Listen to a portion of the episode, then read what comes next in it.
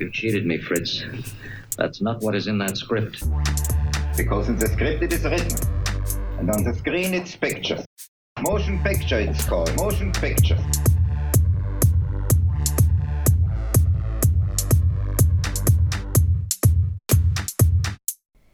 Herzlich willkommen beim Podcast Zukunft deutscher Film des Lichterfilmfest Frankfurt International. Was bedeutet Streaming für Filmproduktionen, das Kino und Filmkultur? Dieser Frage geht das Panel Koexistenz oder Kulturkampf Filmauswertung zwischen Kino und Streaming nach. Dabei handelt es sich um einen Mitschnitt vom zweiten Kongress Zukunft Deutscher Film Forum Europa, der parallel zum Lichterfilmfest vom 11. bis 13. Mai 2022 stattfand. Das Thema an sich hat aber nichts an Aktualität eingebüßt, denn noch immer stellt sich die Frage, ob Kino und Streaming koexistieren können, was das für den Kulturort Kino bedeutet und ob sich daraus vielleicht sogar neue Chancen ergeben. Das Panel wird moderiert von Schriftstellerin und Journalistin Jenny Zilka. Es diskutieren die Produzentin Melanie Blocksdorf, Thorsten Frese vom Neue Vision Filmverleih, der Professor für Medien- und Kommunikationswissenschaften Markus S. Kleiner und die Redakteurin und Dozentin Hanna Pilatschik. Und jetzt viel Spaß beim Zuhören. Filmauswertung zwischen Kino und Streaming heißt es. Ähm, freue mich, dass ihr oder Sie alle da seid. Herzlich willkommen. So, Jetzt gleich zur ersten schwierigen Frage, die das Ganze ja so ein bisschen überschreibt. Aber vielleicht erstmal so der Status quo des Ganzen. Da frage ich als erstes vielleicht die Produzentin und auch den, den Verleiher. Wie sieht es denn jetzt gerade aus? Wir wollen darüber sprechen, wie Filme ausgewertet werden können und wie sich die Auswertung verändert hat. Dass sie sich verändert hat, ist, glaube ich, allen klar, euch und uns. Aber wie sieht das aus für euch? Gibt es da eigentlich irgendwelche allgemeingültigen Regeln von einer Filmauswertung momentan? Oder wie sieht es aus? Also zur Auswertung weiß Thorsten wahrscheinlich gleich noch ein bisschen mehr zu sagen. Aber ja, sagen wir mal so. Also man kann ja allgemein sagen, die Situation hat sich wieder verändert. Sie verändert sich seit zwei Jahren andauernd. Das ist vielleicht auch eine neue Situation schon mal. Also ähm, vor Covid konnte man auf eine gleichförmige Art denken, finanzieren und letztendlich auch schon über die Vermarktung nachdenken. Das muss man ja schon sehr früh tun und dann auch über die Auswertung.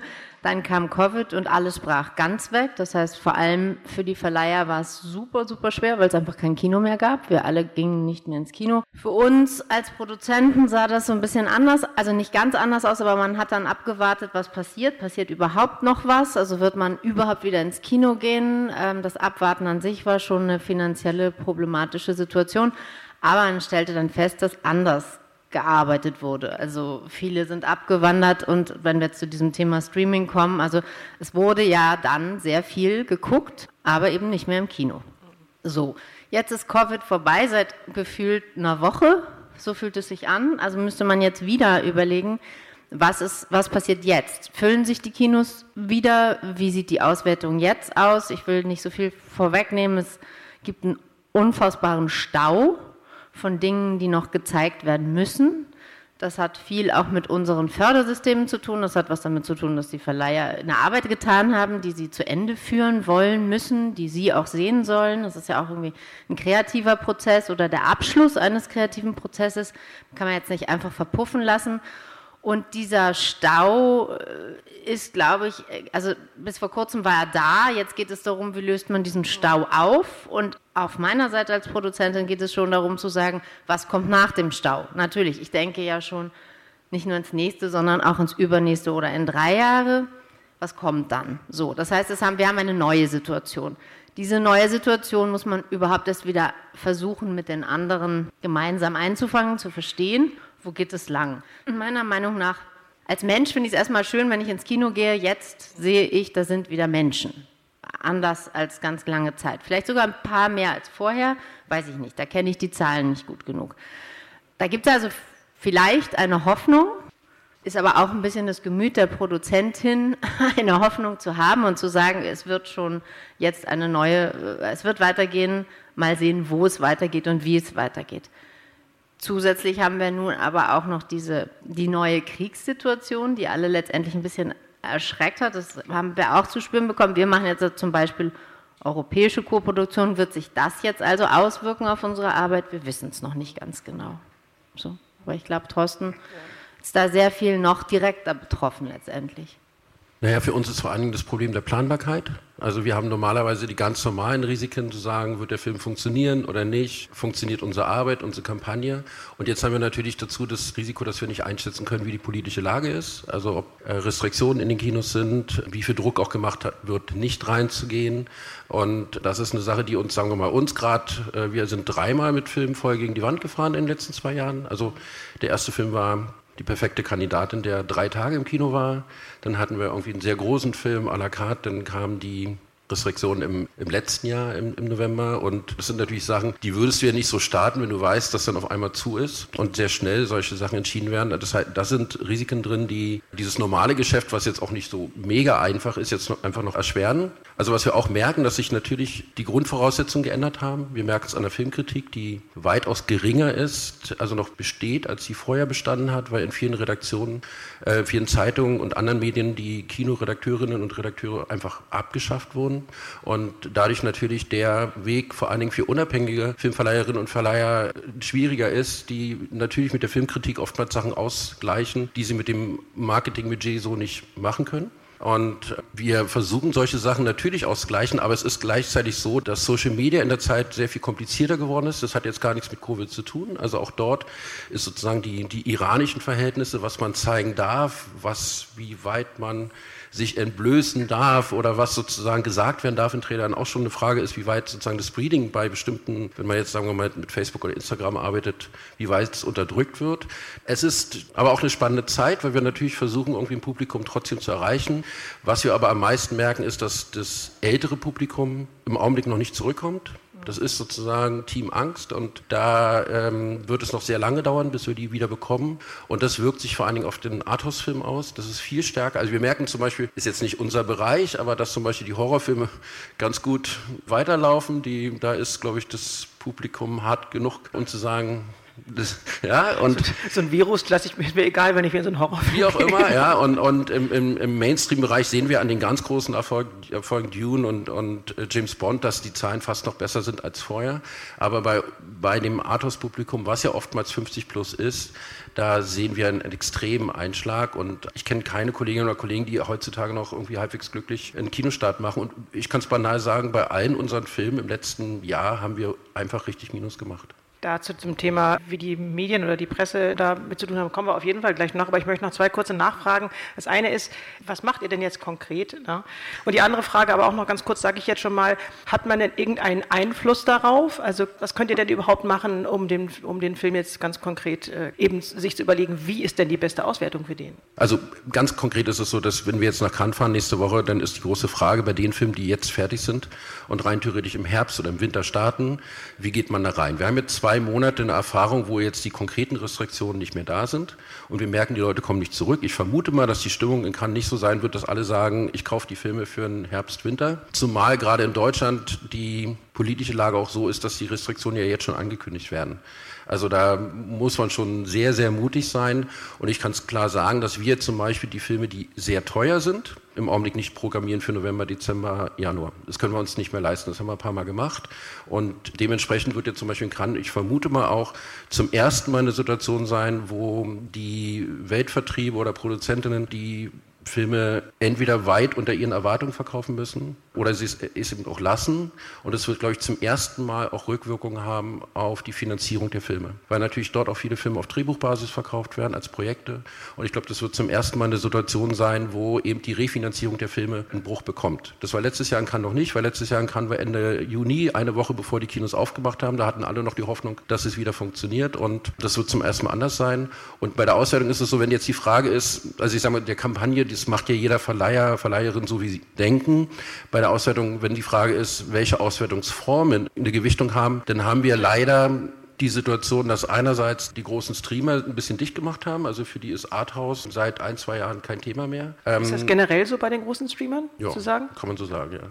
Und also wir hatten zum Beispiel einen Output-Deal mit Amazon und der wurde uns auch 2020 schon gekündigt mit dem Hinweis, diese Festivalfilme oder Awardfilme interessieren sie eigentlich nicht mehr. Ja? Und so geht es einigen Kolleginnen und Kollegen auch. Und wir merken ja, dass das, sagen wir, der Abwärtstrend, der vorher stattgefunden hat beim T-Wort Transactional VOD, ja auch schon sich fortgesetzt hat. Also da war selbst der Lockdown keine Hilfe. Also selbst sozusagen in einem Biotop, wo die Leute zu Hause sitzen und Filme gucken können, ist ja Transaction noch weiter runtergegangen. Also für die, die es jetzt weniger wissen, iTunes und Co. Einzelabruf, das ist sozusagen ein totes Modell inzwischen und das ist auch kein Ersatz bei der Auswertung mehr. Das heißt, das Einzige, was im VOD-Bereich funktioniert, sind die Streamer, aber die Streamer natürlich gleichzeitig gegenüber Filmkunst sich dicht gemacht haben. Und insofern, da fehlt natürlich einiges inzwischen, was jetzt sagen wir das Kino, also wir haben einerseits einen Wegbruch des Kinos, aber wir haben gar keinen Ersatz. Also die andere, die VOD-Auswertungen finden ja auch nicht statt, richtig. Und das ist natürlich schon eine Situation, die, wenn ich mir überlege, wie die Auswertung wäre, in welcher Reihenfolge oder welchen Abständen, dann habe ich im Augenblick gar nicht so den Anreiz zu sagen, wir müssen das Fenster kürzer machen oder wir gehen schneller in die anderen Auswertungsformen, weil sie ja auch gar nichts bringen. Ja, es ist jetzt nicht so, dass auf einmal ich einen Film starte, der läuft nicht so richtig gut im Kino und ich könnte nächste Woche 70 Prozent des Budgets, was wir brauchen, mit VOD machen. Das ist, das ist nicht Reality. Ja, weil du gerade schon das Fenster kurz erwähnt hast, ähm, da ändert sich ja auch jede Menge, beziehungsweise es gibt ja anscheinend ganz viele verschiedene Fenster, so wie ich das jetzt irgendwie mitkriege. Also manche, ja, manche haben einfach ein festes Verwertungsfenster und sagen wie bei Mubi und sagen jetzt, äh, ich mache noch zwei Monate und dann ist gut. Und bei anderen gibt es gar keins. Wie ist denn da der aktuelle Stand? Könnt ihr da irgendwie was dazu sagen? Es gibt ja gerade die großen Verhandlungen der Branchenvereinbarung, vom, die der Hauptverband der Filmtheater sozusagen angeschoben hat, dass dort verhandelt wird zwischen allen möglichen Firmen, Verbänden, wie das weitergehen soll.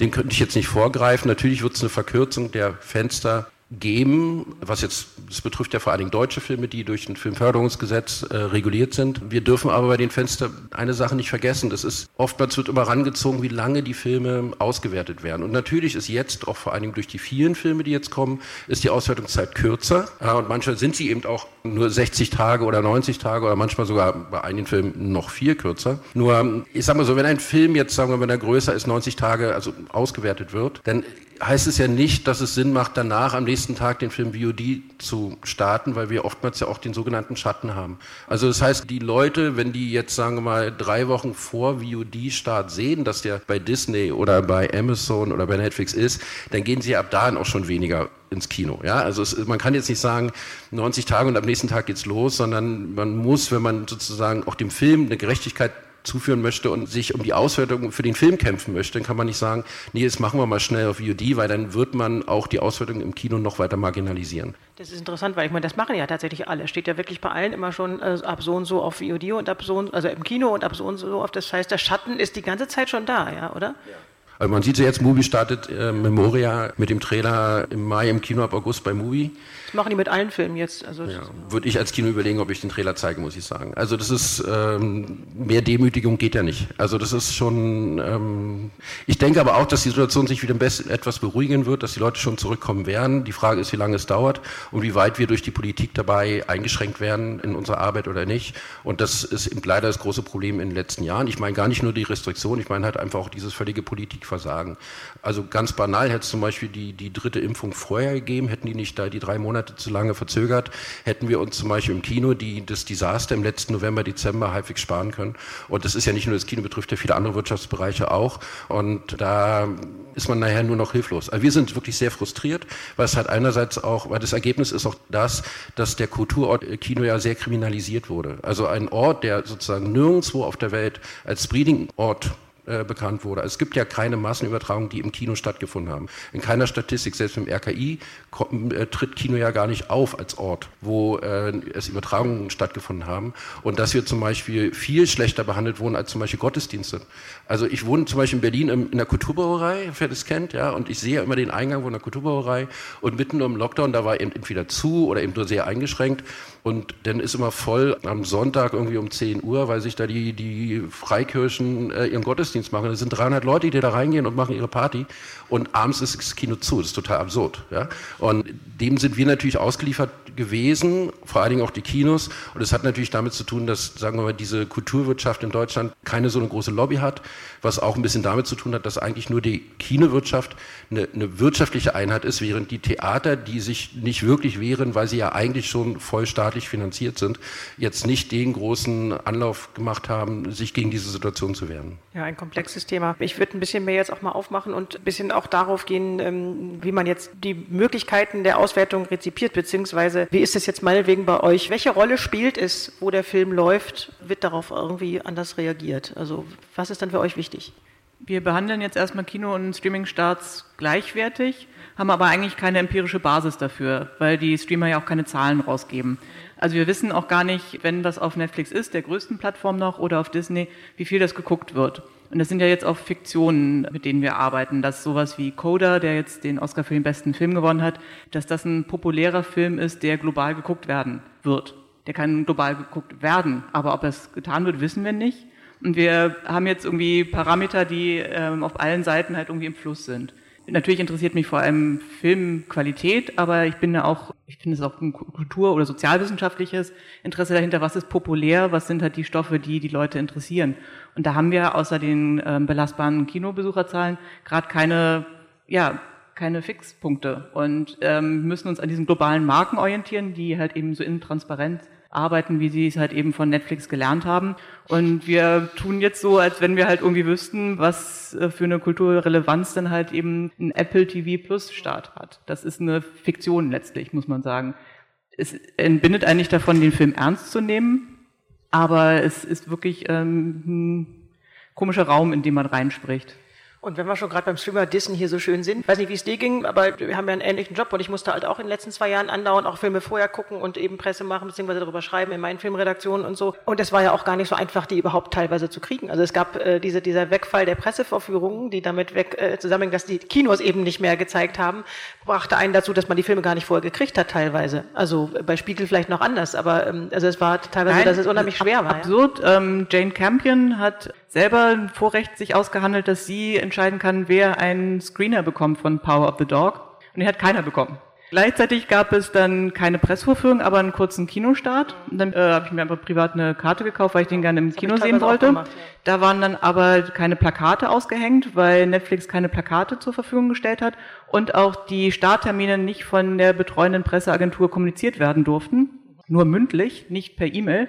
Und dann fragt man sich schon, was für eine Art von Idee dann auch äh, die Kreativen haben, wie ihr Film gesehen werden soll. Also das finde ich auch nochmal was anderes, weil die Leute auch zum Teil selber gar nicht mehr, glaube ich, sich sicher sind, wofür sie diesen Film machen und wie sie ihr Publikum erreichen. Und dann kommt halt eben so ein Gemurks bei raus, wie Power of the Dog, der, glaube ich, im Kino sehr viel besser gelaufen wäre, als jetzt zum Beispiel auf Netflix. Da wurde der, glaube ich, sehr wenig geguckt.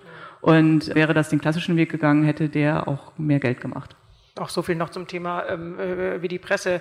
Manchmal würde die Presse gerne stärker reagieren, aber es ist teilweise auch überhaupt nicht möglich, ja. Also weil es überhaupt nicht mehr zur Verfügung gestellt wird. Und dann würde gerne vorher was machen. Naja, also ja, aber wir merken natürlich auch, also, also was uns schon manchmal ärgert, ist, dass gerade bei Netflix sozusagen so ein Vorabbonus bei der Presse ist. Ja, das ist der Netflix-Film, es ist toll, es ist Netflix und als wenn es sozusagen so an, ja, wir merken schon äh, und wir ärgern uns natürlich oft drüber, dass es sozusagen vorauseilend schon gut gefunden wird. Und jetzt müssen wir nicht über die einzelnen Filme äh, gehen. Also ich sage mal so, bei Don't Look Up, was da für eine Welle war für diesen Film, wenn der im Kino gestartet wäre, hätten ähm, viele Journalistinnen und Journalisten etwas kritischer reagiert und sowas, toll, toll, toll, Netflix. Und das ist schon eine Sache, die, die wir ja auch spüren, weil wir ja normalerweise für unsere Filme auch kämpfen müssen und das durchsetzen müssen. Und da merken wir einen sehr viel kritischeren Blick. Aber ich meine, man guckt es an und denkt sich, okay, okay, aber es wäre sonst so Mittel gewesen und wäre auch viel kritischer zum Budget im Verhältnis zum, zum Production Value geguckt worden. Und ja. wir merken, dass das natürlich für uns für uns kommt es teilweise vor wie Naivität äh, im Umgang mit den Streamern ich sag mal, das ist ja nicht wirklich real. Also Netflix ist eine Firma, die nebenbei mal 28 Milliarden Schulden hat und die eigentlich jedes Jahr ein weiteres Minus produziert. Das heißt, wenn, wenn, wenn die wirtschaftlich denken und arbeiten müssten, zum Beispiel wie wir, dann müssten die Preise für dieses Abonnement viel größer sein. Die Leute könnten einen ganz anderen Vergleich haben, wie die Sachen wie sie laufen und äh, ob man es guckt oder nicht oder ob man das Abo hat. Wir haben natürlich damit zu tun, dass wir sagen wir mal, dass dieses Disruptive äh, des Streamer schon sehr lange anhält. Es ist sehr viel Geld im Markt, weil die Leute irgendwo, die investieren auch in Bitcoins oder was auch immer und dann tun sie es halt auch bei Netflix. Und ähm, das ist natürlich eine Sache, die wir nicht ausgleichen können. Ja, also als Unabhängige sowieso nicht, aber ich denke auch die größeren nicht in der Form, weil wir jetzt nicht in der Lage sind, spekulatives Kapital anzuziehen. Und ich würde es jetzt auch in der Form nicht tun wollen, jetzt nicht aus moralischen oder ästhetischen oder was auch immer Gründen, sondern einfach, weil es mir zu absurd erscheint, mit so einem Minus voranzugehen. Das ist ja eigentlich alles nur eine große Wette. Aber ich glaube nicht, dass es jetzt aufhört, dass sie jetzt anfangen, wirtschaftlich zu sein und zu sagen, wir können eigentlich nur investieren, was die Leute auch gucken oder wofür sie bezahlen. Das wird schon noch weitergehen, der Zirkus. Und das ist eine Sache, dem können wir uns im Augenblick nicht wirklich erwehren, weil wir dazu einfach, äh, ja, letztendlich zu klein sind. Dazu würde ich tatsächlich gerne kurz was sagen, weil ich schon glaube, dass die Blase, die du gerade beschrieben hast, die Blase, dass Netflix diese Einflüsse hat und sagt, ja, das wird nicht gezeigt, das wird gezeigt. Das fängt ja ganz früh schon an. Netflix ist rübergeschwappt nach Europa und alle Produzenten dachten, mal gucken, wen kann man dann ansprechen, wo geht es denn los und so. Und es wurde ein riesen Hype darum gemacht, wo dieses erste Büro oder dieser erste Mensch auftaucht und aufploppt und diese gesamte, ich bin nicht da, ich bin nicht anwesend, ich bin gar nicht, ich, es gibt mich eigentlich gar nicht, bis hin zu, jetzt darfst du mit einer Person sprechen und diese Person wiederum, wenn man diese Gespräche dann führt, sagt aber gar nichts. Da gibt es, die, die haben eine Policy, eines Nichtssagens bis zum Vertrag. Das hat halt, das hat sagen wir mal, die letzten fünf Jahre ganz gut funktioniert, das anzuschieben so. Es geht aber langsam los, dass sich sowas natürlich rumspricht. Also unter uns Produzenten hat sich längst rumgesprochen. Muss man sich sehr genau angucken, ob man mit Netflix arbeiten möchte oder nicht, wie die Verträge so. Das darf man natürlich eigentlich nicht übrigens. Netflix, also wenn man, wenn man auch alle mit Teammitglieder, wenn man sagt, was machst denn du die nächsten Monate, dann sagt dir jemand, ich arbeite für ein Unternehmen, das, äh, bei dem ich nicht nennen darf, was ich tue. So, dann weiß jeder, okay, das ist die ne-, ne-, Netflix-Serie, die jetzt da irgendwie in Budapest gedreht wird oder was auch immer. Also niemand darf sprechen, niemand darf sagen, jeder unterschreibt dass die Verträge nicht rausgehen dürfen, aber natürlich über, sagen wir mal jetzt die Zeit von vier, fünf Jahren, sickert selbstverständlich was durch. Man kann ja auch drum herum reden und das tun die Produzenten. Und so glaube ich, gibt es sehr wohl etwas, das sich sehr langsam das mag ein Konzept sein, aber durchfressen wird, zu sagen, okay, wird Netflix dann in Europa weiter so funktionieren? Wir wissen ja auch nicht, was es bedeutet, dass es jetzt die schlechten Zahlen gibt, ne? Das ist das Gleiche. Wir wissen, was sind denn das für schlechte Zahlen, ja? Also wir wissen nicht, wie die Filme geguckt werden, wie sie nicht geguckt werden, das darf alles nicht. Es kommt oben, wenn du dann mal die Chance hast, einen Stoff zu pitchen und reinzugeben, dann wird da oben in so eine Computermaschine reingefüllt, die rechnet das irgendwie aus und dann wird unten gesagt, super, machen wir oder machen wir nicht. Und dann gibt es eine Person, die wird dafür abgestellt und wenn, die, wenn das dann aufgeht, dann darf die Person noch einen zweiten Film machen oder eine zweite Produktion. Wenn nicht, ist sie halt wieder gefeuert. Diese Erfahrungswerte, die kriegen wir jetzt ja langsam mit. So, und ich hoffe, dass sich das ein ganz klein bisschen sehr wohl auch in eine größere, weil du gerade sagtest, Naivität, ne? Ich glaube, diese Naivität geht, die verliert sich so langsam. Die verliert sich vielleicht nicht schnell genug, aber zumindest mal gibt es so ein vorsichtiges Herantreten. Das mag jetzt nicht mehr die Auswertungskette betreffen am Ende, also da, wo wir dann schon am Kino sind, sondern letztendlich die Produzenten müssen ganz am Anfang schon überlegen, mit wem will ich das denn finanzieren und sich zu überlegen, ich mache das mit den Streamern, das wird einfach immer weniger tatsächlich im Kinobereich in Europa. Und von wegen keine Zahlen, 28 Millionen, hast du gerade gesagt, Milliarden, Milliarden, Milliarden, Schulden, die Zahl haben wir schon mal. Und ich muss noch mal kurz sagen, also ich höre auch viel Stimmen aus anderen Gewerken, die mit Netflix zusammenarbeiten, Musik, Consulting, technische Gewerke und so weiter. Und die erzählen natürlich teilweise ganz tolle Sachen, also weil die jetzt endlich mal bezahlt werden, große Freiheit haben und so weiter. Aber kommen wir mal zu dem Thema, was, über welche Art Filme reden wir eigentlich? Würdest du sagen, gibt es in Netflix-Filmen na, ja, ich habe so viele spannende Themen jetzt gehört, auf die ich kurz reagieren möchte. Das erste ist, ähm, Naivität ist der falscheste Begriff, wenn wir über Streaming sprechen, wenn wir über die Medienindustrie sprechen. Niemand ist naiv im Sinne, dass da etwas passiert, was man nicht durchblickt und so weiter. Neoliberalismus ist zutiefst zynisch und ZynikerInnen zeigen, was sie tun und sagen, ha, guck doch her, es klappt doch, es funktioniert doch. Der zweite Punkt dabei ist, wenn JournalistInnen nicht so hart mitspielen würden und immer wieder über Netflix, Amazon und so weiter schreiben würden, wäre die Macht oder das Bewusstsein in der Gesellschaft, wie wichtig Streaming-Plattformen sind, wie wichtig einzelne Streaming-Unternehmen sind, nicht vorhanden. Wenn nicht Menschen wie ich, WissenschaftlerInnen, Bücher über Streaming schreiben würden, wäre die Macht des Streamings nicht so hart gesetzt. Die alte marxistische Überlegung, die Sprache der Herrschenden ist die herrschende Sprache. Und das wird gesetzt. Das ist ein Agenda-Setting par excellence, das sich durchgesetzt hat. Das ist bei jedem Digitalunternehmen, die vor allem US-amerikanische Unternehmen sind, weltweit gleich. Da wird Business gemacht, da wird der Markt bestimmt, da werden Perspektiven bestimmt. Am Anfang, wir hatten ja noch die Befreiung so noch, als es bei HBO war und ABC, Quality TV Series, was für eine Befreiung, was waren die Menschen glücklich, die Seelüste wurden neu befriedigt und dann kam Streaming und dann kamen die Ansagen, hey, du kriegst zwei Staffeln. Geld spielt keine Rolle, also House of Cards zum Beispiel. Man holt sich die großen Regisseurinnen, die großen Schauspielerinnen und man gibt einen künstlerischen Freiraum. Uns ist egal, was ihr tut. Das war am Anfang noch das Eldorado. Dass das nicht lange durchhalten kann, noch nie lange durchhalten wird, war auch klar. Aber alle haben sie mitgespielt, alle haben sie mitgemacht und waren dann da. Das heißt, wir haben aus meiner Perspektive hier eine Situation, die vollkommen richtig und mit wichtigen Punkten kritisiert wird, aber an der wir selber auch beteiligt waren. Und dann der zweite Punkt, ich finde es immer ganz problematisch, wenn man über Publikum spekuliert. Es gibt einen schönen Aufsatz von Adorno, kann das Publikum wollen, wo es immer wieder darum geht, dem Publikum sein eigenes Wollen vorzugeben. Wenn ich höre, ich kann also BesucherInnen in Kinosälen messen, also wie viele sind gekommen, weiß ich doch noch gar nicht. Wie haben Sie den Film gesehen? Warum sind Sie in den Film reingegangen? Ähm, sind Sie einfach da, weil es Ihnen gefällt oder weil Sie es diskutieren wollen, weil Sie Fans von Regisseuren sind? Wenn ich nur an der Zahl bin, sage ich noch gar nichts, weil das ist das Problem. Wir kritisieren, dass wir keine transparenten Zahlen bei den Streaming-Anbietern haben, aber einfach eine Zahl sagt gar nichts. Nur, wenn die Zahl arbeitet und das ist die algorithmische Auswertung, die wir bei Streaming-AnbieterInnen haben, ganz klar zu sagen, wir haben Echtzeit-Marktforschung. Wir messen in jeder Sekunde das, was passiert. Wie das dann ausgewertet wird, wie der Algorithmus funktioniert und so weiter, darüber haben wir keine Einblicke im Großen. Aber das ist sozusagen ein anderer Umgang, der um Quantitäten geht, ein metrisches Publikum macht, ohne wirklich zu wissen, was ist die Motivationslage? Was begeistert Menschen wirklich? Ist es nur die Vielzahl? Also ich sehe das und das, dann haben Millionen Leute das gesehen, da muss mehr gemacht werden. Ist aber auch Netflix. Also ist auch genau das Prinzip zu sagen, wir produzieren das, was erfolgreich ist und das, was nicht erfolgreich ist, produzieren wir halt nicht. Und wir pushen durch eine Mainstreamisierung von Wahrnehmung Erfolgsfilme, Erfolgsthemen. Nicht nur die Originals, sondern die Themen, die gesetzt werden sollen. Um das mit Zahlen abzurunden, 221 Millionen Abonnenten, erstes Quartal 22 Netflix, Einbuße, also Deutschland 9,6 Millionen Abonnenten, in Deutschland alleine, Einbuße von 200.000 Abonnenten im ersten Quartal 22 weltweit.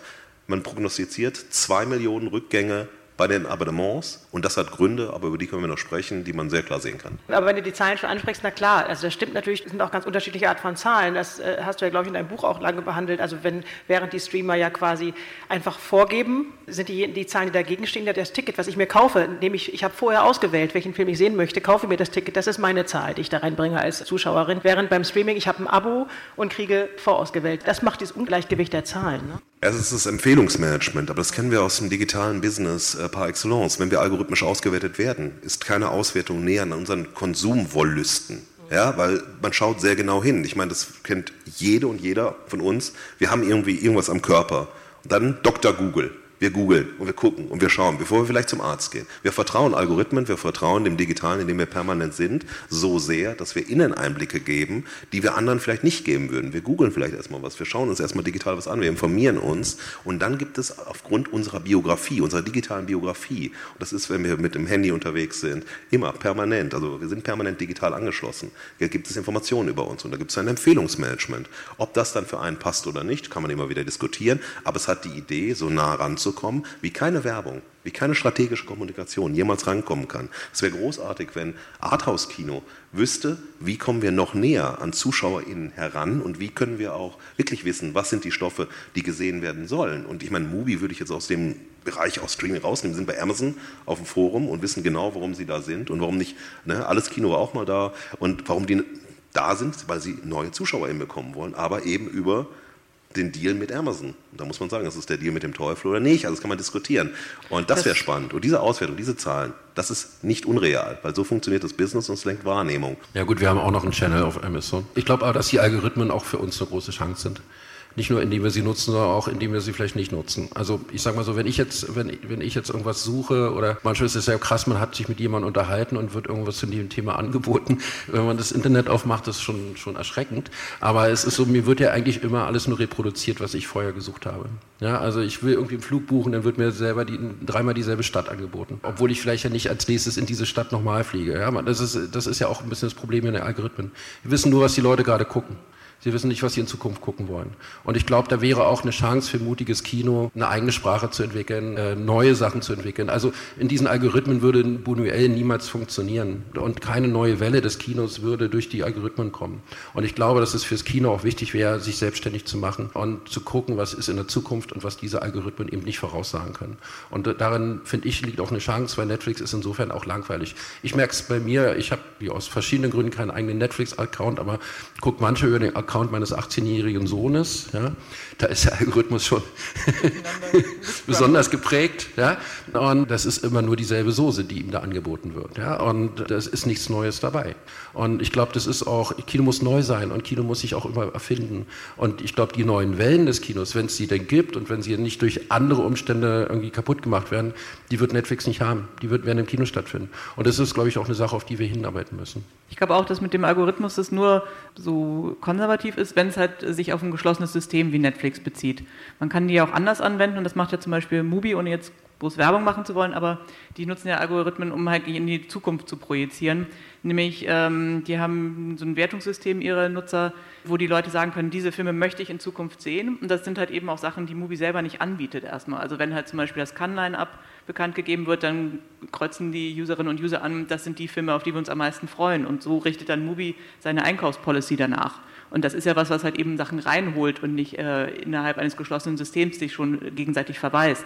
Nur als ein Beispiel dafür, wie halt eben auch ein Algorithmus oder eine Datenerhebung halt eben auch ein System erweitern kann, finde ich zumindest. Also ich finde, die haben halt mittlerweile so eine Art von Feedback-Loop für sich selbst geschaffen, dass sie halt eben sich selbst auch danach verändern und nicht halt irgendwie unser Rezeptionsverhältnis, äh, glaube ich, so prägen, wie es Netflix tut. Also, dass man sich bei Netflix im Kreis dreht, ich glaube, die Erfahrung hat jeder einmal gemacht, wenn halt einfach immer dieselben Sachen empfohlen werden, die dann auch noch so ähnlich aussehen tatsächlich. Also, wenn die Produktionen halt eben auch sich selbst kopieren müssen. Das lernen wir ja auch als KonsumentInnen damit umzugehen und zu wissen, dass der Algorithmus uns den gleichen Quatsch anbietet, beziehungsweise wir suchen aktiver, glaube ich. Also, viele, die jetzt aktiv konsumieren, suchen auch aktiver und lassen sich das eben nicht nur aus der, was vorgeschlagen wird, was rausnehmen, sondern wissen schon, das ist ja sowieso der Algorithmus. Also, ich meine, wir wachsen ja auch damit, mit diesen Aufgaben, aber du wolltest noch. Ja, das, also erstmal ganz kurz nur, ich bin auch der Meinung, dass wir Algorithmen für uns benutzen können, sozusagen, und dass es nicht bedeutet, dass das der Teufel und das böse Konzept an sich ist. Das nächste ist, dass ich eigentlich sogar auch sagen würde, okay, jeder Wirtschaftsbereich, äh, der funktioniert, hat auf, ja, das mag ein bisschen der Teufel sein oder wenn man weiterdenkt, so wie du es gerade getan hast, aber hat seine Berechtigung, wenn jemand also kommt und ein Konzept aufbaut und alle machen mit und fressen es, ja, dann ist das so. Dann, deshalb sage ich ja gerade, fängt es aber vielleicht auch an, sich im Laufe der Jahre zu bewegen und ähm, Gegenstrukturen zu erzeugen, weil es eben nicht alles mitgenommen wird.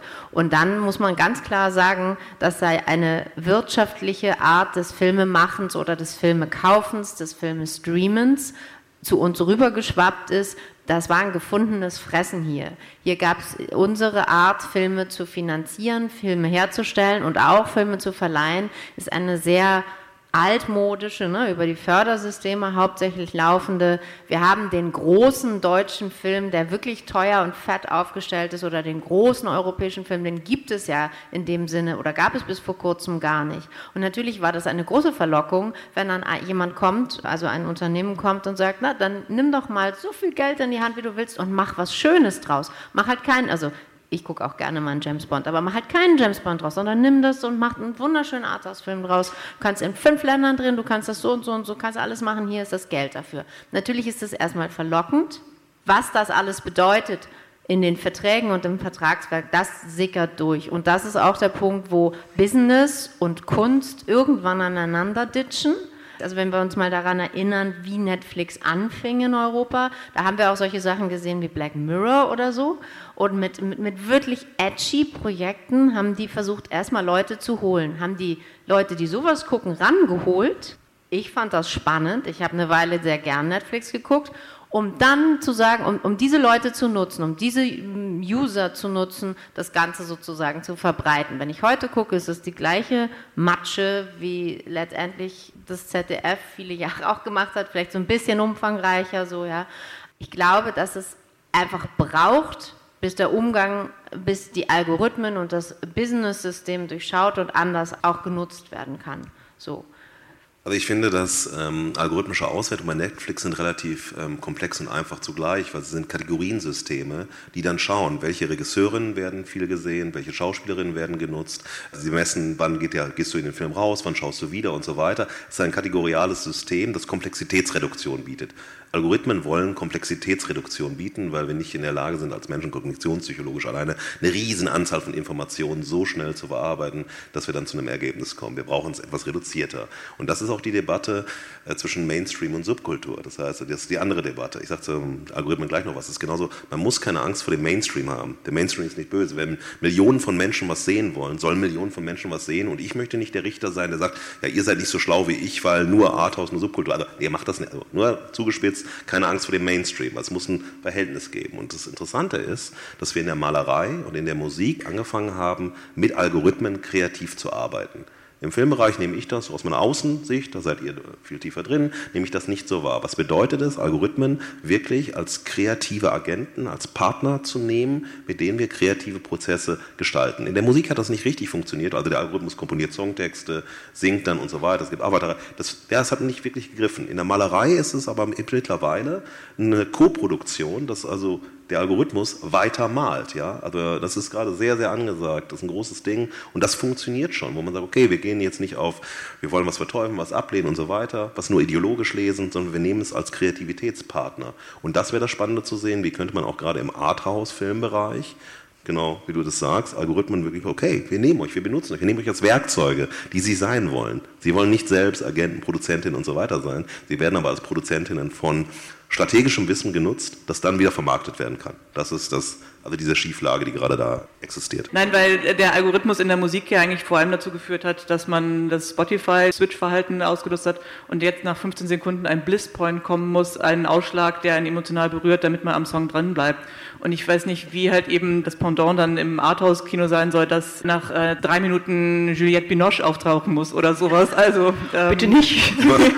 Warum nicht, wenn es so ist? Ich würde ja eher für Klaus Lemke sein, aber gut. Aber ich, ich würde gerne mal das erstmal ein bisschen differenzieren vielleicht. Wir reden jetzt die ganze Zeit von Netflix und tun so, als ob es da irgendwie das, alles das Gleiche ist. Es gibt da Serien und es gibt Spielfilme und wir müssen das äh, groß, finde ich, unterscheiden, weil, wie du schon gesagt hast, es gibt großartige Sachen, die die Streamer uns gebracht haben, beziehungsweise angefangen haben die Serien natürlich auch einfach als Serien auf irgendeinem Channel, aber trotzdem das serielle äh, Schauen, das für den, äh, den Laptop, für manche das Handy, für andere den Fernseher gemacht ist, das darf, finde ich, also von mir aus sehr gerne weiter da bleiben. So, ne? und, aber wir reden ja jetzt, wir kommen ja aus der Branche Film und deswegen möchte ich noch ein bisschen mehr euch alle fragen oder wer sich da bemüßigt fühlt äh, zu antworten, was hat denn das für eine Auswirkung jetzt auf die Filme, auch ästhetisch? Also Mubi zum Beispiel, um das mal wieder als altes Beispiel zu nehmen, es gibt natürlich noch viel mehr Streamer, es gibt auch andere Independent-Streamer, wollte ich nur mal sagen. Also wir können auch mal auch über Sky und Amazon und so mal sprechen. Aber Mubi zum Beispiel, wenn die sagen, ähm, wir haben einen Film erst im Kino und dann zeigen wir ihn auf dem, äh, dann zeigen wir ihn bei uns, äh, streamen wir ihn, dann ist ja klar, der Film muss im Kino funktionieren und auch als Streaming. Und das ist ja aber nicht, ist ja nicht bei allen Filmen so. Also die Sachen, die direkt nur gestreamt werden, haben die überhaupt noch von der Ästhetik her, von den Bildern her, von der Visualität, müssen die überhaupt noch im Kino funktionieren? Werden die überhaupt noch so produziert?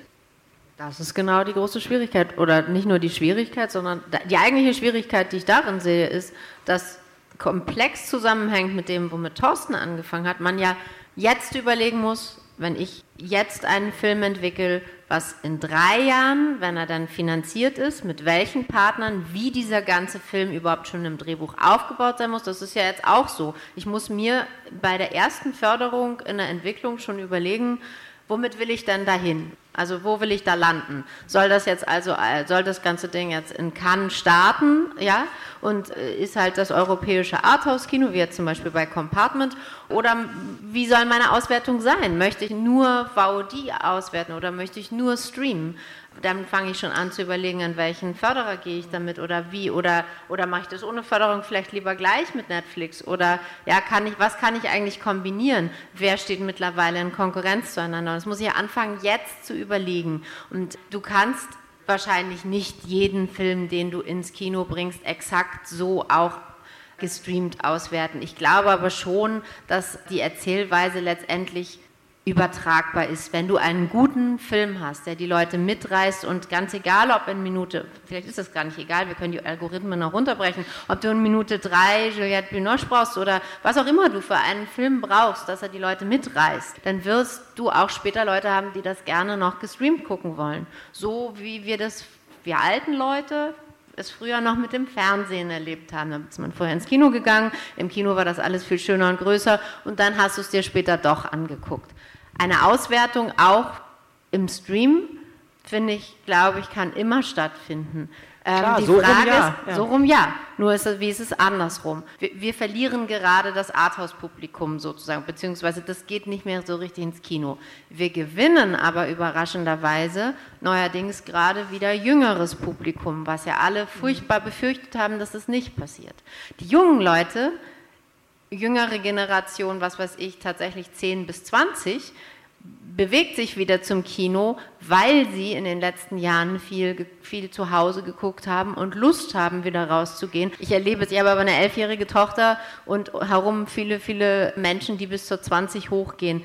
Da passieren ganz, auch ganz fantastische Dinge. Zum Beispiel können Sie beim Streamen jetzt in, in der Originalfassung gucken, lernen dabei andere Sprachen. Früher gab es keine Originalfassung für die meisten Menschen. Das kommt meiner Art, Filme zu sehen und einfach zu lassen, wie sie sind, europäisch oder weltweit äh, Kino zu lassen, kommt dem entgegen. Die gehen wieder raus, sie wollen Kino sehen, also müsste ich ja jetzt als nächstes mal sagen, wir müssen, wenn wir die alten Leute wegbrechen und die Jungen eine Chance sind, umdenken, hin, was muss ich für, für, Filme machen für dieses Publikum, ja? Wie ist deren Sichtweise, deren Sicht, Sehgewohnheit? Dann muss ich anfangen zu sagen, okay, die wollen vielleicht den Trailer noch zu Hause gucken, dann nehmen sie das Handy in die Hand und gucken, was weiß ich, fangen schon mal an, weil sie zu spät sind, irgendwie auf dem Handy weiter zu gucken und setzen sich ins Kino und gucken den Rest. Vielleicht ist das für die in Ordnung. Finde ich das cool?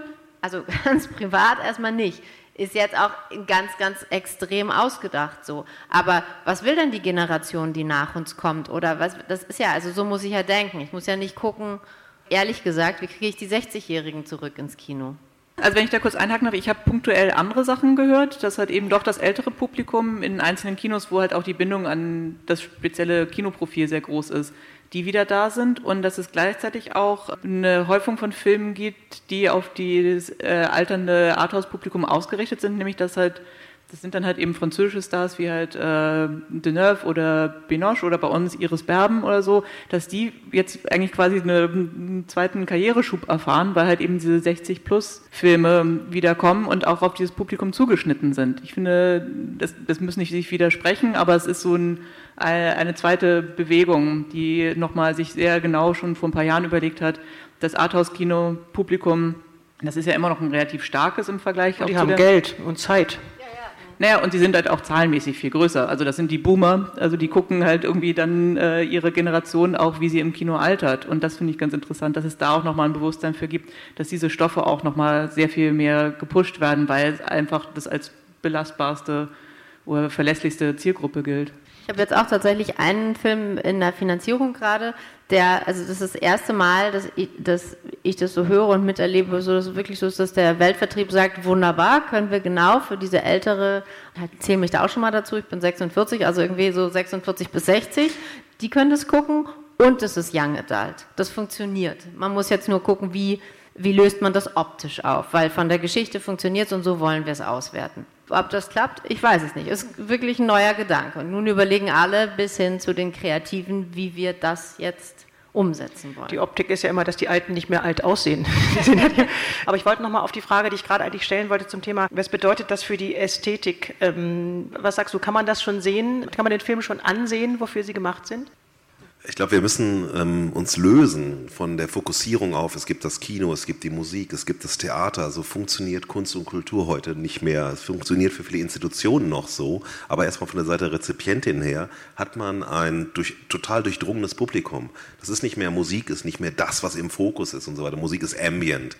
Äh, Kino oder Filme nehme ich an Orten wahr, wo ich vielleicht gerade bin. Ob aus meinem Display auf meinem Handy und äh, ich gehe ins Kino oder ich schaue es irgendwo zu Hause oder was auch immer. Es ist losgelöst. Es ist viel offener, viel durchdrungener. Und ich glaube, diese Fokussierung auf, wie halten wir Institutionen als singuläre Institutionen, wird mit der Veränderung, die ich zumindest im kulturellen und Kunstbereich wahrnehme, auch im Medienbereich wahrnehme, nicht mehr gerecht. Deshalb wäre das spannend zu überlegen, wie kann man dann als Institution solche Entwicklungen erstmal mitnehmen. Das Zweite ist, nur ein Satz bitte noch, wir leben in einer Filterwelt. Und diese Filterwelt, äh, Instagram, fast alle haben Instagram und alle Filter sind irgendwie gleich. Und das Gleiche funktioniert bei Bildbearbeitungsprogrammen und so weiter. Das war nämlich die Demokratisierung funktioniert dazu, dass ganz praktisch gedacht, die Produktionsmittel in den Händen der Konsumentinnen liegen. Und dann fängt man an zu produzieren und zu machen. Und das ist bei den Filmen, auch bei neuen Filmstarts und so weiter, immer so, hat es einen Look, den ich kenne. Und dann funktioniert das. Hat es bei Musik, äh, Musik hat das Intro verloren über wie, wie Spotify. Es gibt kaum noch Intros, man hat Musik, die unter drei Minuten geht und das hat eine Mustererkennung. Und das ist etwas, mit dem wir uns auch konfrontieren müssen, dass es eben für Filme zutrifft. Und ein großartiger Regisseur wie Niklas Winding Refn hat eine der herausragendsten Serien gemacht der letzten Jahre aus meiner persönlichen Perspektive, Too Old to Die Young, bei Amazon platziert. Und das sind Spielfilme, die er als Serien macht und es endet mit 20 Minuten in der letzten Folge. Auch das ist noch möglich, das ist weniger da, das ist auch nicht, war überhaupt kein Erfolg, aber man hat es sich da gegönnt. Aber dieser Aspekt der Mustererkennung und des Wiedererkennens, des schnellen Wiedererkennens, ist etwas, was Konsum und Erfolg heute schon auszeichnet. So ganz egal ist es eben wirklich nicht, weil die Filme eben schon auch unterschiedlich, also ich persönlich gucke keine Serien, ich kenne da den Vergleich einfach nicht. Ja? Das hat andere Gründe, weil ich irgendwie zu schnell addicted bin von allen möglichen und wenn ich anfange, dann würde ich irgendwie keine Zeit mehr für andere Sachen haben. Aber bei den Filmen muss ich schon sagen, es gibt sowohl ästhetisch als auch inhaltlich Unterschiede. Deswegen, ähm, aber es ist natürlich auch gleichzeitig das ist gar nicht nostalgisch. Ich denke, dass sozusagen das soziale Erlebnis Kino dann, wenn es eben aber auch fu funktioniert, also wenn die Kinos selber, wie sie aufgestellt sind, dieses Erlebnis auch zulassen. Ja, das ist manchmal nicht gegeben. Also wenn irgendwie in einem Film in der Mitte eine halbe Stunde nochmal Werbung, also nicht eine Pause gemacht wird oder die Werbung dauert 50 Minuten, mein Gott, dann habe ich auch nicht mehr so viel Lust drauf. Aber ähm, wenn es richtig funktioniert, dann ist dieses Kinoerlebnis schon einer eine, nicht nur von der Qualität, von der Größe, sondern eben auch als soziales Ereignis etwas, was so nicht ersetzbar ist. Und ich denke, an der Stelle holen wir die Leute auch zurück. Also ich ja. denke, wir brauchen einfach noch, wir brauchen halt einfach noch ein bisschen Zeit. Ich glaube nicht, dass wir als Kino, weil die Frage von war, was wir machen können, ich glaube gar nicht, dass wir als Kino oder als Kulturwirtschaft jetzt so viel machen können. Ich glaube, das wird sich durch ganz normale persönliche Erlebnisse verändern.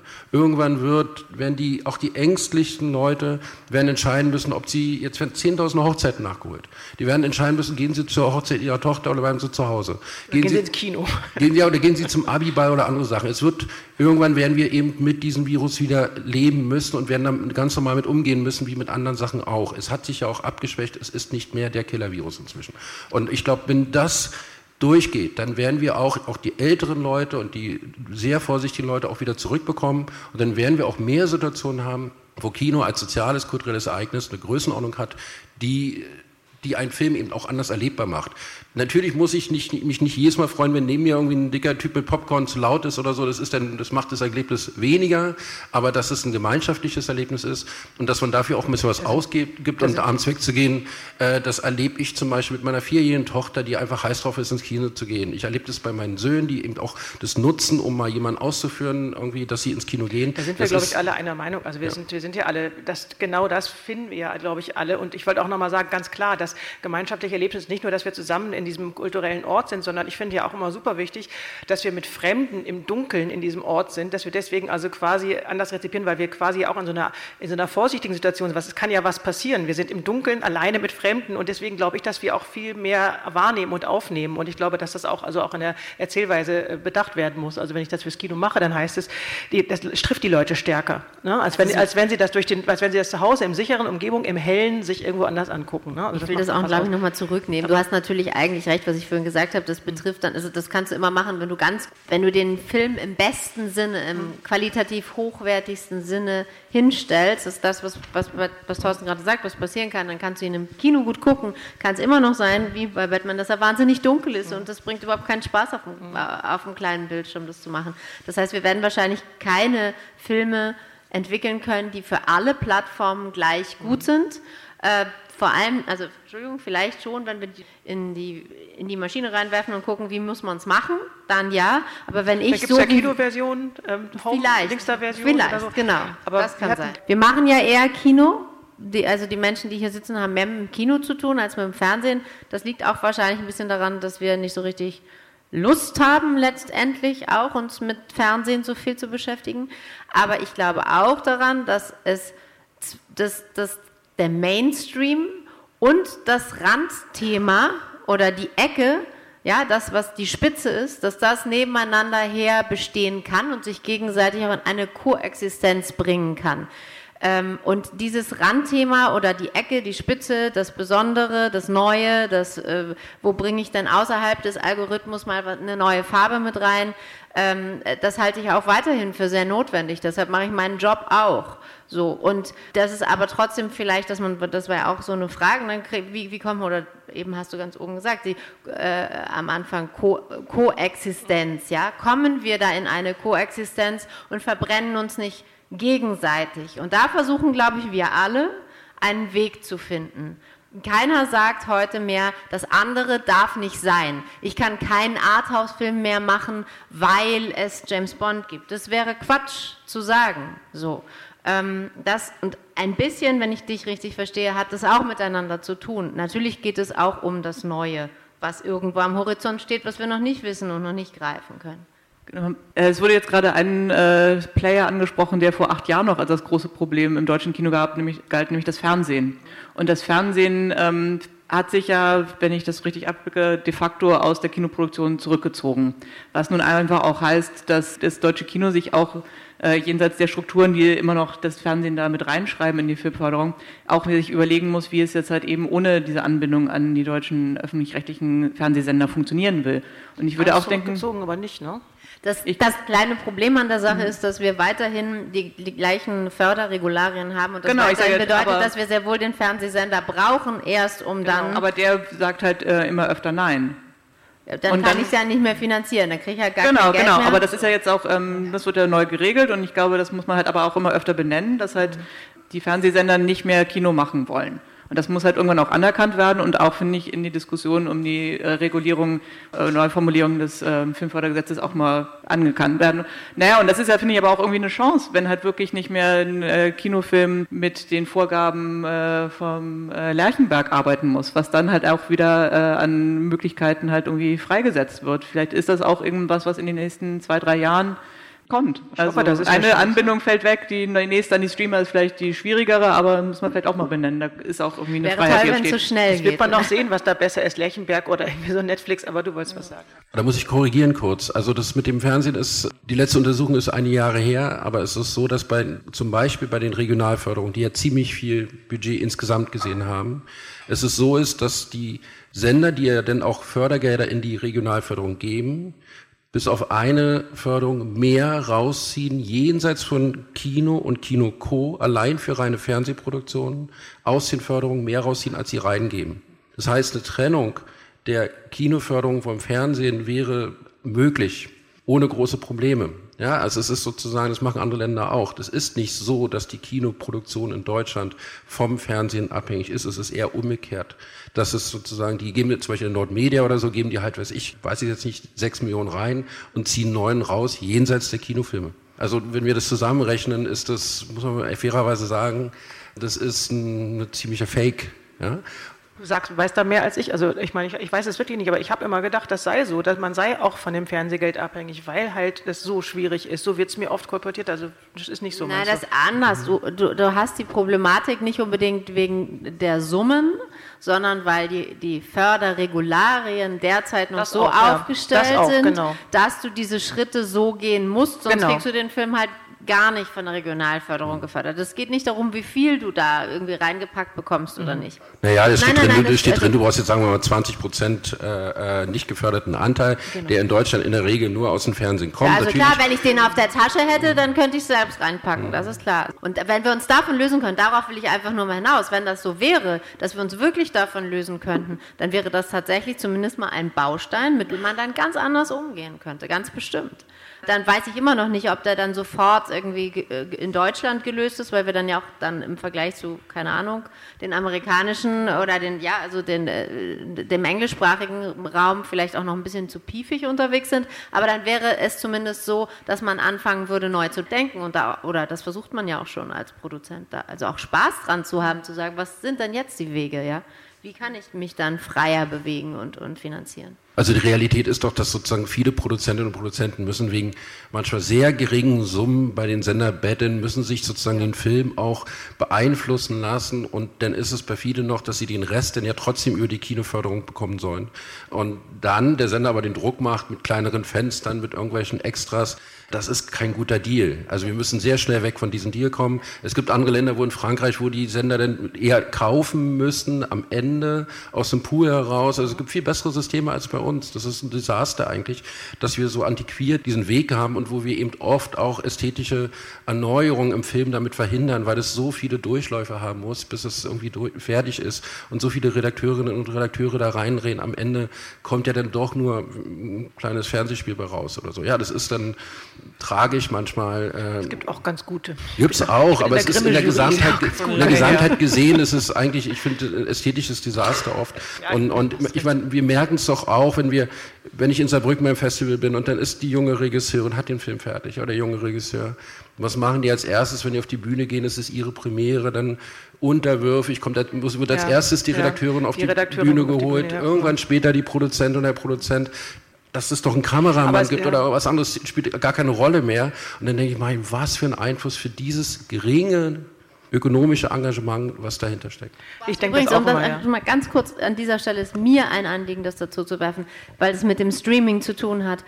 Das wird jetzt ja sogar noch schärfer gezogen, weil die, die Fernsehsender, die sich dann beteiligen ganz früh schon äh, und sagen, okay, die, wir, hier, ist, hier ist unser Gesetz dafür, ja, hier ist unser Vertrag dafür, jetzt anfangen zu sagen, sie müssen ja mit den Streamern konkurrieren und anfangen auch noch so Zeiten und eben Fenster und so zuzuballern, die vorher immer noch frei waren wenigstens, wofür du aber gar kein extra Geld mehr bekommst und so. Das ist gerade das, womit wir sozusagen in der Praxis zu tun haben.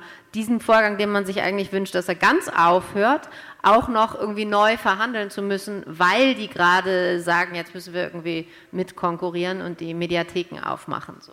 Ja, das ist auch nochmal ein ganz wichtiges und großes und äh, schwieriges Thema, finde ich auch. Also diese ganze, also wie das Fernsehen überhaupt da sich verhalten kann und muss, auch in Zukunft, auch in Bezug auf die Streamer. Und weil du gerade Frankreich erwähnt hast, da muss man aber auch sagen, die Franzosen gehen aber auch ins Kino und gucken ihre eigenen Filme und haben ein anderes, also das ist wieder, da dreht sich alles wieder, kommt dann wieder auf die Frage, wer gucken wir denn überhaupt und was können wir als KonsumentInnen dann da beeinflussen und wo, also sind wir überhaupt bereit, eben den Film auch im Kino vorher zu gucken, bevor er dann uns so nach Hause gebracht wird und so weiter. Ne? Also die Hochschätzung von Kultur spielt da wieder eine Rolle. Ja, es ist, es ist die Hochschätzung der Kultur. Es gibt aber ganz banale Gründe. In Frankreich ist der Durchschnittseintrittspreis 7 Euro und in Deutschland 9 Euro. Und das macht die Leute halt irgendwie, und wenn wir jetzt sagen wir mal. Für Teenies ja nicht.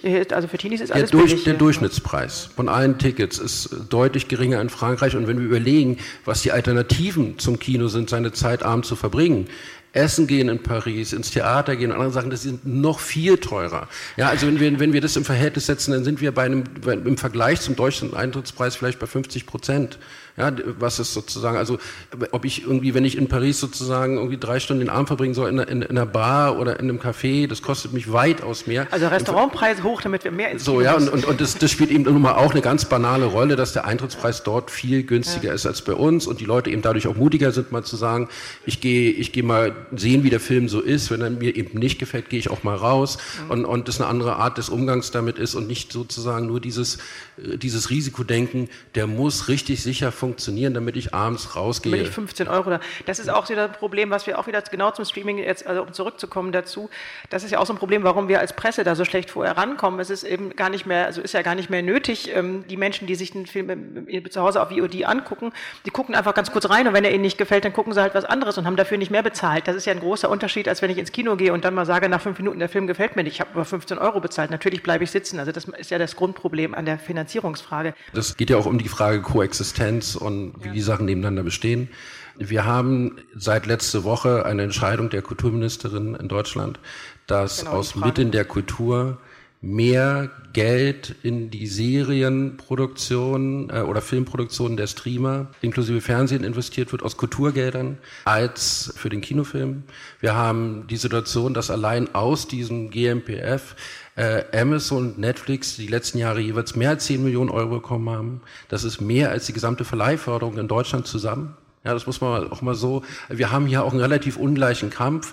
Ich würde ja manchmal mir einfach wünschen, dass es einfach ein ganz normaler Kampf wäre und, und man sich da auseinandersetzen könnte und nicht noch das zusätzlich verzerrt wird. Ein totaler Skandal, dass wir, dass, dass sozusagen dieser Bereich, der, also wozu macht man eine Förderung? Man macht eine Förderung, um zu regulieren, dass wir vielleicht einen eigenen Sprachanteil, kulturellen Anteil haben, dass sozusagen Produzentinnen und Produzenten in Regionen in einem Land gefördert werden. Aber das ist ja bei den Streamern durch die 30 Prozent Regelung der EU ja schon längst passiert. Wozu muss in einen vollen Markt noch, noch wo, wo die Teams voll sind, wo abgeworben wird von Filmproduktionen, dass Teams rüberkommen sozusagen in, in die Serienproduktion, in die, in die Streamerproduktion, wo nur noch Teams aus anderen Ländern gezogen werden, damit sie sozusagen das bewältigen können. Wozu muss in einen solchen Markt noch so viel Geld aus staatlichen Kulturgeldern reingegeben werden, anstatt, also manchmal wünsche ich, würde ich mir wünschen, dass es diese Förderung ehrlich gesagt gar nicht mehr gibt. Ja, und, und dann würde man vielleicht halbwegs normal arbeiten können und nicht noch mit einer zusätzlichen Verzerrung dieser, dieser ganzen Situation zu tun haben. Aber wir, wir preaching to the choir. Also ich bin natürlich total deiner Meinung, sind wir alle, aber da sind wir leider, glaube ich, alle die falschen AnsprechpartnerInnen, weil da müsste man jetzt die Politik fragen. Ich hatte das, wie gesagt, fast ja gesehen, auf, auf Top 2 meiner Liste, diese Frage, weil ich weiß... Das, ich weiß, das wollte ich noch mal reinbringen. Ja, ja, nee, das ist auch wichtig und das ist aber die Frage, äh, die können wir jetzt stellen, wozu aber wir haben leider, also ich, oder ich weiß nicht, ob einer von euch zufällig BKM irgendwie. Ich wollte, erklären, ich, wollte, ich wollte, jetzt gar nicht das als beschweren, ich wollte nur kurz erklären, wir haben halt einfach trotzdem einen relativ verzerrten Wettbewerb. Was ich vorhin meinte, wir haben mit Konkurrenten zu tun, die ein Modell machen, was sozusagen Minus macht, aber es aus spekulativen Geldern sich leisten kann. Das ist schon ein ungleiches Verhältnis, weil wir das in derselben Form nicht machen können. Dann merken wir das sozusagen, dass in diese, in diese Konkurrenz, die ich auch gerne annehme, die ist da und manchmal kann es auch Partnerschaft und Auseinandersetzung sein, obwohl ich auch ehrlich gesagt muss, nach unserem Treffen mit Netflix danach wird sich wirklich duschen. Das ist nicht schön. Ja, das ist auch eine, eine andere Art von, wie man redet und eine Psycho erinnert dich mehr an Scientology anstatt irgendwie jemand, der normal im Film arbeitet. Äh, aber dass es sozusagen zusätzlich noch verzerrt ist, das ist schon eine Sache. Und ich meine, im Gegensatz zu diesen Firmen zahlen wir hier Steuern. Das ist schon auch äh, ähm, unglaublich, dass ich will jetzt nicht jammern, aber wir haben mit einer unglaublichen Konkurrenz zu tun, wo normale wirtschaftliche Faktoren außer Kraft gesetzt sind. Und mich natürlich ärgert es mich oft, wenn in bestimmten Medien, auch manchmal bei, bei Filmkritikerinnen oder anderen Journalisten, sozusagen diese Coolness äh, sozusagen der Streamer hervorgehoben wird, wenn wir als Altbacken dargestellt werden, weil wir vielleicht ich meine, wir machen auch alle unsere Filme online, so ist es ja nicht. Wir haben auch einen Kanal, wir arbeiten auch in der Richtung. Aber wenn das sozusagen das Bestehen aufs Kino als so nostalgisch dargestellt wird, das ist es gar nicht. Das ist sozusagen für viele Filme eigentlich Gut, Covid ist eine andere Situation, aber eigentlich die Lokomotive, dass diese Filme eine Wahrnehmung haben. Äh, es ist für viele Filme auch der Großteil der Einnahmen, die er macht. Und ähm, das wird so immer unterschätzt, als wenn es sozusagen so, ein, so ein, irgendwo so ein altes Ding wäre. Das ist es gar nicht. Wir haben jetzt mit einer besonderen Situation zu tun. Wir hoffen, dass wir die lösen können. Und wenn wir sie nicht lösen können, sitze ich hier auch in zwei Jahren nicht mehr da. Dann muss ich mir einen anderen Beruf suchen, ganz, ganz banal. Siehst du denn trotzdem auch, also ich bin da, also ich fühle dich, wie die jungen Leute das immer so sagen, aber siehst, siehst, siehst du denn äh, trotzdem auch, dass es auch Filme gibt, weil das ist ja auch so eine Frage, die gleich am Anfang, als es losging mit Streaming, hat man sich ja gleich gefragt, ah, interessant, das heißt irgendwie, was heißt das denn für die Kinos, das ist ja beknackt, auf der anderen Seite kleine Filme, die nur in wenigen Kinos, in Großstädten kurze Zeit laufen, die aber jetzt ein Spezial, also das, was Netflix eben auch macht, dieses Zielgruppen so ganz, ganz ausdifferenzieren, die jetzt dadurch durch Streaming ein größeres Publikum kriegen, die siehst du aber auch, oder? Die gibt es auch. Sehr, sehr selten. Das ist letztendlich nur dann möglich, wenn du eine organisierte Zielgruppe hast, die aber im Kino aus bestimmten Gründen nicht funktioniert. Also wenn du jetzt sagen wir mal eine sexuelle Minderheit hast. Wenn, wenn du, du, das Kino nicht hast, vielleicht zum Beispiel einfach in ja, der Kleinstadt. Also, ich sag mal so, früher war das, waren andere Zeiten, aber früher hat eine Firma wie Salzgeber sehr gut mit ihren Online-Shop gearbeitet, bei vielen in kleineren Orten eben nicht in LGBT-Filme gehen konnten, wollten oder sich nicht outen wollten sozusagen. Und jetzt hast du andere minoritäre Themen, wo es sozusagen einfacher ist, online eine Zielgruppe zu erreichen als im Kino, in diesen Orten. Da kann es manchmal funktionieren. Es funktioniert natürlich auch, wenn du jetzt, sagen wir mal, eine ganz klare Fangruppe hast. Also in der Regel ist es so, wenn ein Film im Kino nicht funktioniert, funktioniert er auch nicht online. Ganz klar. Also wir sehen auch oftmals bei ziemlich jedem Film kannst du zum Prozentsatz sagen, okay, das ist so und so viel. Und ich, da wir als Neue Vision, muss ich sagen, wir haben ja eine Statistik in allen Größenordnungen im Film. Also wir haben von Monsieur Claude bis Odia bis was ich was, wir haben ja alle Filme, sehr unterschiedliches Spektrum, auch Dokumentarfilme und wir sehen ja die Vergleiche. Und ich habe bei uns selten erlebt, dass ein Film, der gefloppt ist im Kino, auf einmal online mega läuft. Das ist Ich meine gar nicht floppen, ich meine jetzt wirklich nur die Filme, die wirklich sowieso nur von vornherein auch für eine ganz kleine Auswertung nur hatten. Das ist ja dann nicht floppen, sondern die sind dann gelaufen, aber sie haben ja dadurch, können sie ja länger nachwirken, oder nicht? Danach können sie dann eben noch länger laufen. Na, natürlich ist es unser Anspruch, dass jeder Film nicht, äh, den wir rausbringen, nachher nicht verloren geht. Und ist klar, dass er nach einer Weile aus dem Kino raus ist. Und natürlich ist es fürs Gedächtnis, auch fürs kulturelle Gedächtnis, dass Leute sich damit auseinandersetzen können, auch wichtig, dass er noch vorhanden ist. Also bei uns ist es zum Beispiel so, dass wir, wir selber wissen, dass zum Beispiel bei der DVD früher das Bonusmaterial eigentlich niemand interessiert. Trotzdem machen wir es so schön, wie es geht, damit die Filmemacherinnen nachher äh, äh, was in der Hand haben, weil es ja auch für die Zukunft für sie was, das ist eben ja, das wird sie schön haben und es soll auch irgendwie all diese Sachen drin haben, ob so viel genutzt wird oder nicht. Das, ist, das gehört sicher dazu und deswegen wollen wir natürlich auch, dass die Filme dann auch online sichtbar sind und dass wenn jemand mal nacharbeiten muss und nachholen möchte, dass die noch da sind so viele Themen, so viele Filme. Wir haben, glaube ich, viele Fragen eher vertieft, als jetzt ähm, aber zu beantworten. Aber das ist eigentlich auch klar. Das Thema ist wirklich zu komplex. Ich hoffe auch auf neue Regularien. Also ich hoffe, dass sich das Filmfördergesetz, dass wir uns alle dahingehend, dass angepasst wird, dass, dass die Finanzierung anders ist. Und ich hoffe, dass wir KonsumentInnen, das habe ich jetzt auch nochmal mitgenommen, auch, ähm, dass uns das bewusst ist, wie wir konsumieren. Das muss bewusster Konsum sein von Filmen, glaube ich, ganz wichtig. Ja. Und ähm, ja, also ich kann mich nur bedanken für diese wirklich großartigen, vielen tollen Ideen von euch und, äh, und Beiträge. Ich werde da noch lange drüber nachdenken. Ich hoffe, ihr auch. Äh, an euch auch vielen Dank für eure Fragen. Dankeschön.